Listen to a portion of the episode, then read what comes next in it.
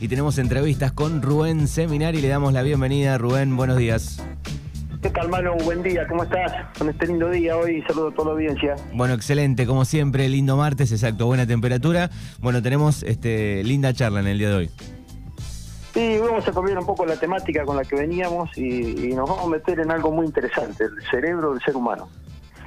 Eh, vos sabés que durante muchos años el ser humano desde la antigüedad tuvo un gran desafío de saber de dónde venían eh, funciones básicas del cuerpo, cómo sentíamos, cómo nos movíamos, eh, cómo, cómo funcionaban todas las acciones este, de formación del pensamiento y se debatía mucho si era el cerebro o era el corazón. Viste que muchas veces decimos me hablaste con el corazón o te hablé con el corazón. Pero es mm. referencia a eso, ¿no? Cuando en alguna época del ser humano, y no estamos hablando de hace tanto, hace tres siglos atrás, creíamos que toda la funcionalidad este, pensante y el alma estaba en el, este, en el corazón.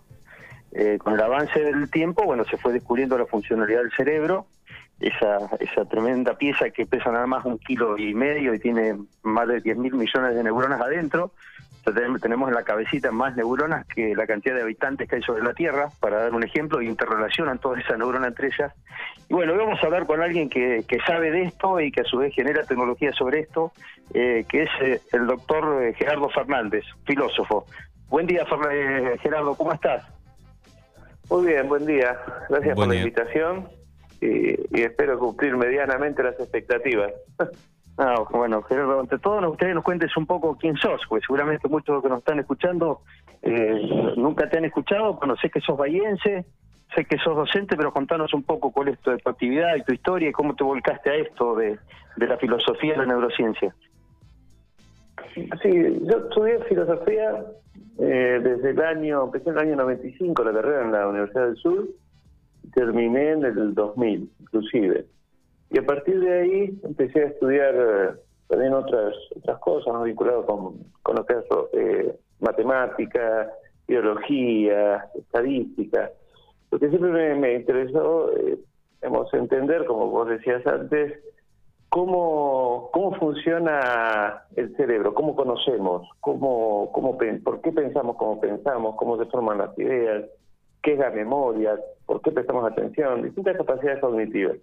Y una de las, de las formas de acceder a esas, a esas capacidades y, acceder, al cerebro y, a otros procesos, eh, requería que, me enfoque en, un órgano. Eh, el cerebro per se no dice nada hasta tanto tengamos algo que, que nos permita llegar a él. Pueden ser distintas eh, maquinarias como electroencefalograma, resonancia magnética y demás, pero haciendo una aproximación teórica, eh, yo encontré que, el, soy un montón de personas, obviamente, que el ojo era un, excelente medio de, acceso al cerebro, básicamente porque la cultura nuestra, cultura occidental, está eh, regida por, por las visiones, por, es muy simbólica y el, símbolo por autonomacia es, es la figura, lo que se ve. Entonces me puse a estudiar todo lo que tenía que ver con, con percepción visual, con teoría de conocimiento que involucración al ojo y demás. Y en un momento durante el doctorado, eh, de hecho tengo lo que menos años tengo desde la carrera de filosofía, que terminé en el 2000, y desde, desde, desde ese entonces vengo estudiando otras cosas. Si pudiese plantear qué, qué hago ahora, diría que neurociencia. Eh, de hecho, todos los estudios que he hecho han sido en neurociencia, y más vinculado al, a, la, neurología, a, la matemática, al modelado computacional, y siempre teniendo como, como eje central el procesamiento visual. Entonces, bueno, lo que lo que empecé a hacer es, entender cómo, cómo el ojo nos podía indicar cómo, cómo funcionaba el cerebro, cómo funcionaba la mente, eh, cómo funcionaba la cognición y, demás. Y, en un momento eh, digamos, eh, se solía difundir por internet, supongo que debe ser un texto eh, donde, donde había un par de oraciones y decía, y estas oraciones tenía palabras con letras intercambiadas y, decía, si usted es capaz de leer esto, entonces no tiene Alzheimer. Bueno, y ese fue el disparador para, para pensar, bueno, más allá que esto tenga razón o no, y que el Alzheimer sea lo que lo que nos indicaría si alguien puede leer o no este texto, Lo que me interesaba entender era qué había detrás de eso. ¿Por qué si las letras estaban intercambiadas, igual podríamos darle un sentido a lo que veníamos leyendo y tener una idea global de, un párrafo entero? Y bueno, y ahí estudiando eso, el disparador, empecé a involucrar con todo lo que es memoria. Memoria, atención, procesos complejos. Y una vez que me puse a estudiar eso, digo, bueno, a ver, si es la memoria lo que está detrás, busquemos problemas donde haya falta de memoria o, o, desperfectos en la memoria o alteraciones en la memoria. Y ahí fue donde vinculé con Alzheimer y dije, tengamos un grupo de personas sanas procesando esto, siempre viendo cómo se mueve el ojo a medida que va procesando. Por una, o sea, no me quería guiar por lo que la persona decía, sino por lo que la persona efectivamente hacía y eso era a través de la, de la, del movimiento de los ojos. Si yo sé dónde está mirando una persona, sé exactamente de dónde está extrayendo información para procesar una idea. Una palabra, una oración. Entonces, bueno, por un lado teníamos las personas sanas y por otro lado empezamos a trabajar, esto fue en el 2007, con personas con, Alzheimer leve. Y efectivamente veíamos que las personas con Alzheimer tenían problemas para leer esto. Y, y entendíamos que estaba vinculado con, con la memoria y, lo que se llama memoria de trabajo y, procesos atencionales ejecutivos.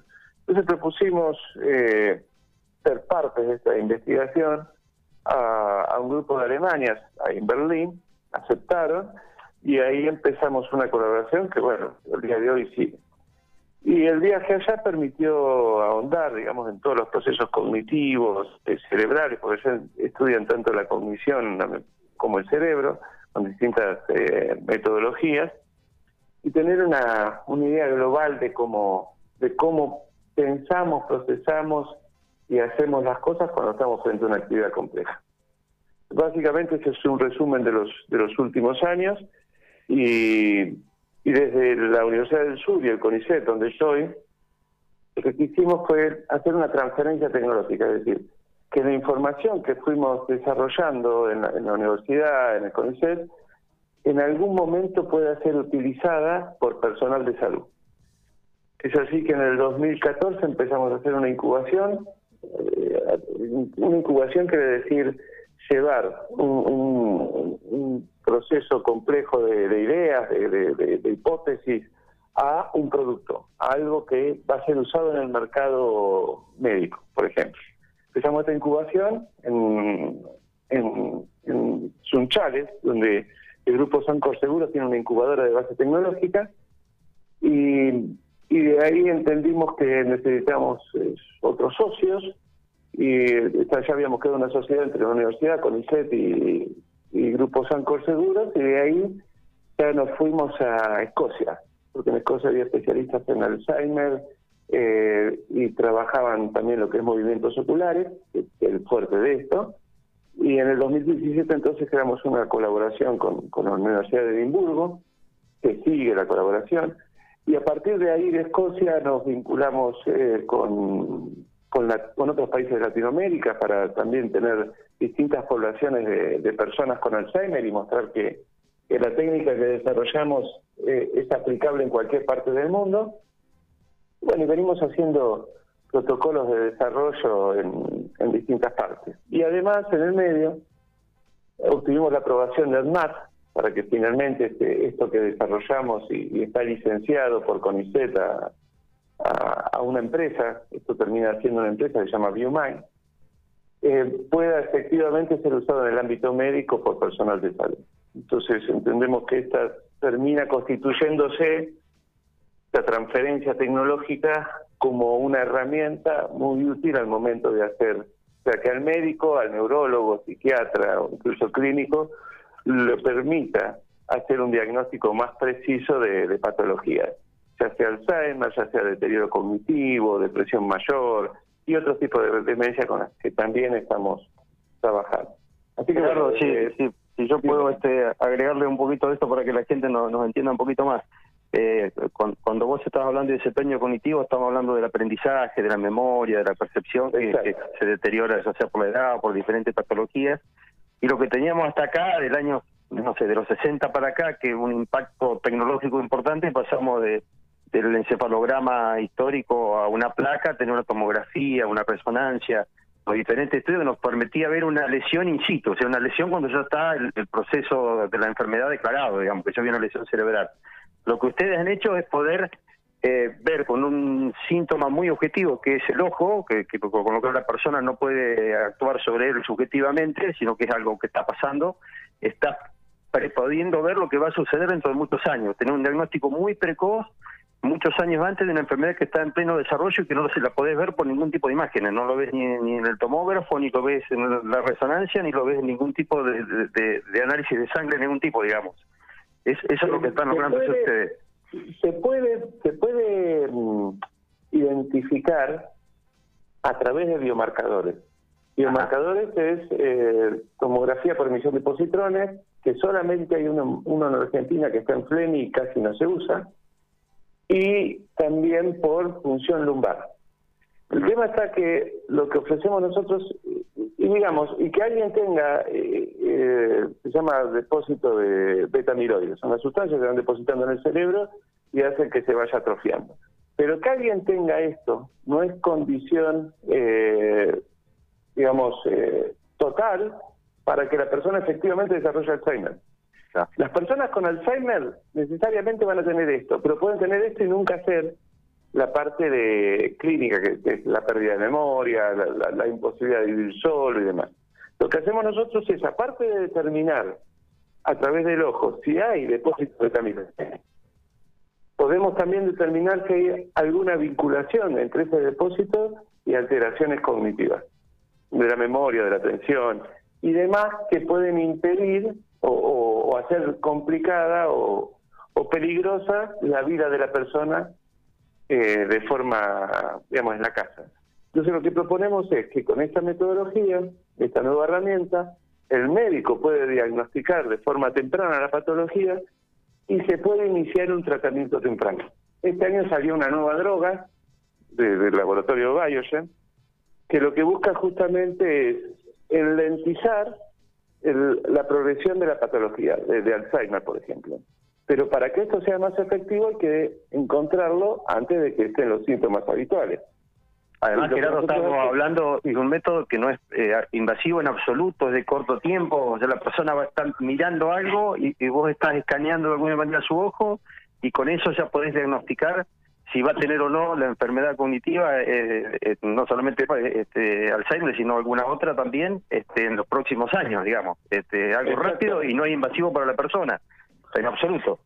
No entra ningún caño, no te clavan una aguja, nada raro, solamente estar mirando. Usamos un casco de realidad virtual eh, que tienen, eh, tienen un dispositivo de seguimiento ocular. No, es un casco común, sino tiene una camarita que todo el tiempo va, va registrando donde los ojos se mueven cuando ven algo en un casco de realidad virtual. Eh, eso es todo, dura unos 10 minutos aproximadamente. Eh, se termina la persona hacer el estudio, tenemos conectado el, casco con, con, servidores en la, en la nube, eh, servidores satelitales. Ahí se procesa la información y se le devuelve un reporte del desempeño. Y de nuevo, todo esto está aprobado por ADMAT y también logramos este año la aprobación por la Comunidad Europea y estamos yendo por la aprobación en la FDA, en el mercado norteamericano. decime contarle, dime. Decime contarle a la gente, déjame contarle a la gente que, esto además tiene un impacto, digamos, a mí por lo menos me impactó mucho respecto a la, a la historia de la, tecnología en el país, ¿no? Porque esto, bueno, vos fuiste y creo que, que no erro cuando uno dice el padre y la criatura, ¿no? el, que dio el puntapié inicial en todo esto. Y, y la verdad que surgió, yo estoy acá de la Plaza Bahía en un edificio mirando y surgió en un café de acá, en la universidad, charlando entre amigos, este equipo interdisciplinario donde hay biólogos, neurólogos, psicólogos, este, ingenieros eléctricos, toda gente acá de Bahía que desarrolló todo esto acá, rompiendo ese esquema de que, de que todo lo bueno viene de afuera, ¿no? y que además ustedes eligieron quedarse acá, pues estás en Bahía, este Ariel está en Bahía, gente que está en Sunchales, este, eh, es algo que se hizo acá, que ustedes pueden estar hoy en otro lugar del mundo desarrollándolo, eligieron quedarse acá, siguen participando y es algo que, eh, que se ve que va a tener un impacto mundial, digamos, esto que han, que han diseñado es, este, medicina del futuro, se adelantaron 20 años, parecería, al avance de, de, toda la, la tecnología que se ha hecho hasta acá. yo creo que es muy digno de, resaltarlo esto, ¿no? Y apostaron a estar en Sunchales cuando pudieran estar en otro lugar, o vos y otros que están acá en Bahía. Este, la, verdad que, que además del, gran hallazgo que han hecho de los médicos, este, resalta las capacidades argentinas y bueno, que se pueden hacer cosas acá también, ¿no? Sí, sí, obviamente, obviamente. Y bueno, nuestro interés es que, como, como entendemos que es una herramienta muy útil, y, puede lograr una mejor calidad de la, la vida de las personas si, se pueden determinar de, forma fehaciente cuál es la patología que tienen. Eh, queremos, obviamente, que se use en la Argentina. Estamos viendo de, hacer alguna colaboración también con PAMI para que se empiece a hacer acá en el país. Y, también queremos que, se use la mayor cantidad de lugares posible, porque de nuevo lo que nos interesa es el bienestar humano. Así que en ese sentido estamos muy contentos por, por haber hecho el desarrollo. Y bueno, esto es ciencia, todo el tiempo se va mejorando. Eh, así que también hay que estar todo el tiempo pensando cómo hacer mejor las cosas, ir armando un, un, grupo de trabajo que, que, sea tenaz, que, avance, que quiera nuevos desafíos. Muy, motivados y contentos por, el desarrollo. Gerardo, ¿cómo, ¿cómo nos pega esto del estrés? ¿Cómo nos pega el ritmo de vida que llevamos? Eh, ¿Cómo pega el uso de, diversas drogas en esto de, del desarrollo del cerebro y la potencialidad de, desarrollar alguna enfermedad? En todo este tiempo que venís estudiando, seguramente de esto habrás visto cosas también. Sí, una de las de las eh, de los factores que más eh, se resaltan es el, o sea, para para mejorar el organismo en general y, alejar la presencia de, enfermedades neurodegenerativas es el hacer ejercicio, ejercicio físico. Hace unos años atrás se, pensaba que era más efectivo el ejercicio mental, y no tanto el físico. Decir, se planteaba hacer crucigramas, aprender otro idioma, o sea, esforzarse para desarrollar redes neuronales nuevas. Entonces, cuando la patología mate algunas redes, igual iba a haber alternativas esa alternativa. Eh, pero en los últimos dos, tres, cuatro años se empieza a ver que el ejercicio físico es incluso, o sea, hay que hacer ejercicio mental, pero el ejercicio físico es muy, muy importante. Entonces, hacer ejercicio físico, tener una dieta equilibrada eh, y, y tener actividad social es muy, muy importante. Y hay obviamente muchos estudios mostrando eh, diferencias significativas entre personas que hacen eso y personas que no lo hacen al momento de, desarrollar eh, Alzheimer, por ejemplo. Y bueno, obviamente las drogas eh, afectan, eh, el alcohol afecta, la, mala dieta rica en grasa afecta. Gerardo.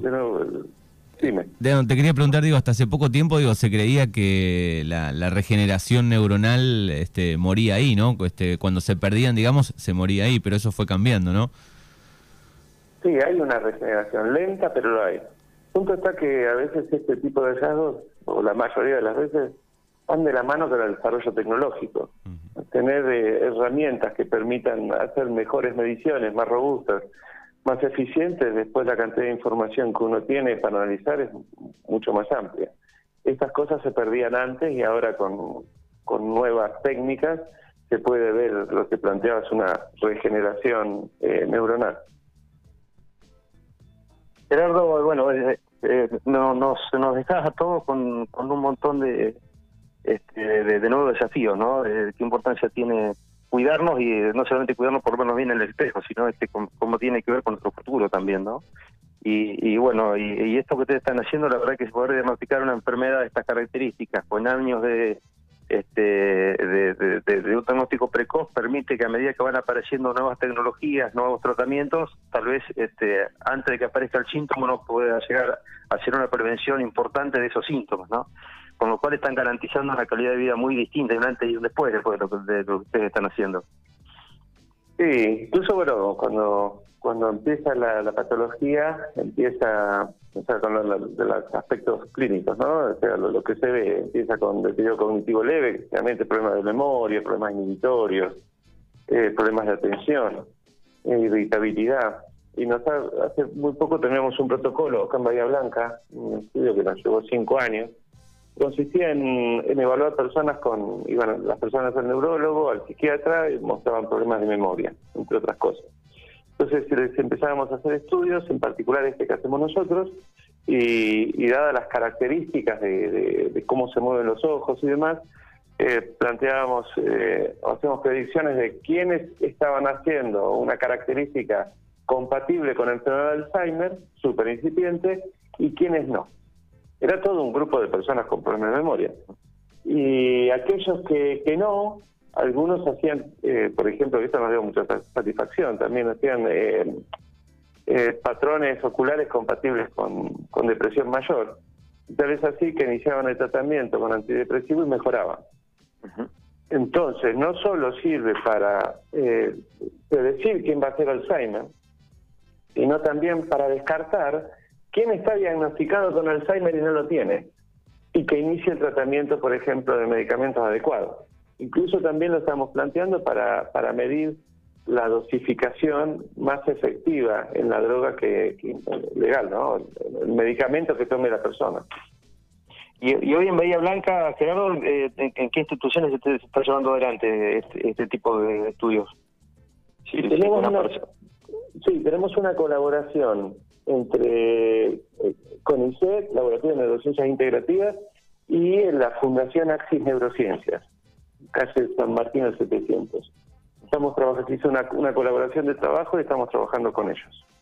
Así que si alguien quiere hacerse un estudio puede acercarse hasta ahí y, es factible que se lo haga. No es un dato menor, pues seguramente mucha gente que nos está escuchando este, conoce a alguien o tiene alguna familia que está transitando alguna de estas patologías y bueno, es por demás interesante lo, lo que estás planteando. Incluso el COVID ha hecho un, ha causado un impacto muy muy grande en, el tipo de alteración cognitiva y motora. Por ejemplo, el índice de conversión de, personas con deterioro cognitivo, Alzheimer, se daba acá en, Bahía Blanca y la zona entre un 8 y 12% anual. Y con el mm. tema del COVID, el aislamiento y demás, llega hasta el 32% anual. Es decir, que aceleró la conversión de una forma, de un 300% casi, de una forma grosera. Eh, por falta de ejercicio, por, por falta de estimulación social, falta de comunicación con, con pares, un montón de cosas que, realmente han causado un estrago a nivel eh, biológico.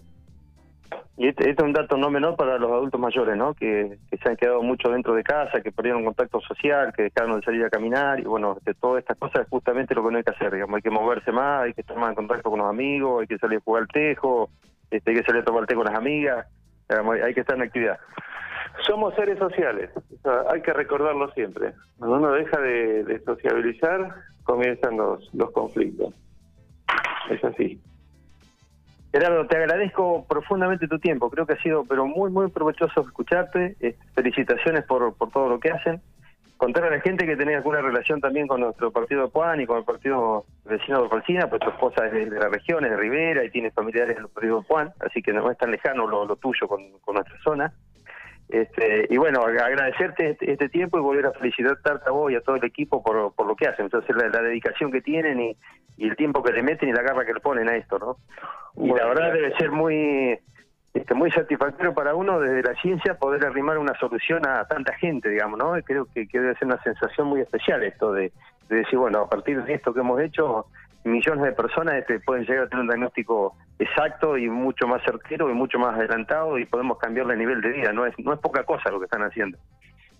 No, no, no es para nada, o sea, al menos hay dos puntos. Uno, la satisfacción de, ver que las cosas, eh, después de mucho trabajo, funcionan.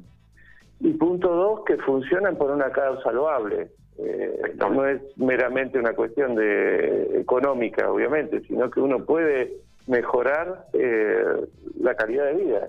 Eh, la calidad de vida redunda en, en, satisfacción para esas personas, más alegría, menos estrés, menos angustia, que obviamente eso después termina repartiéndose en toda la comunidad.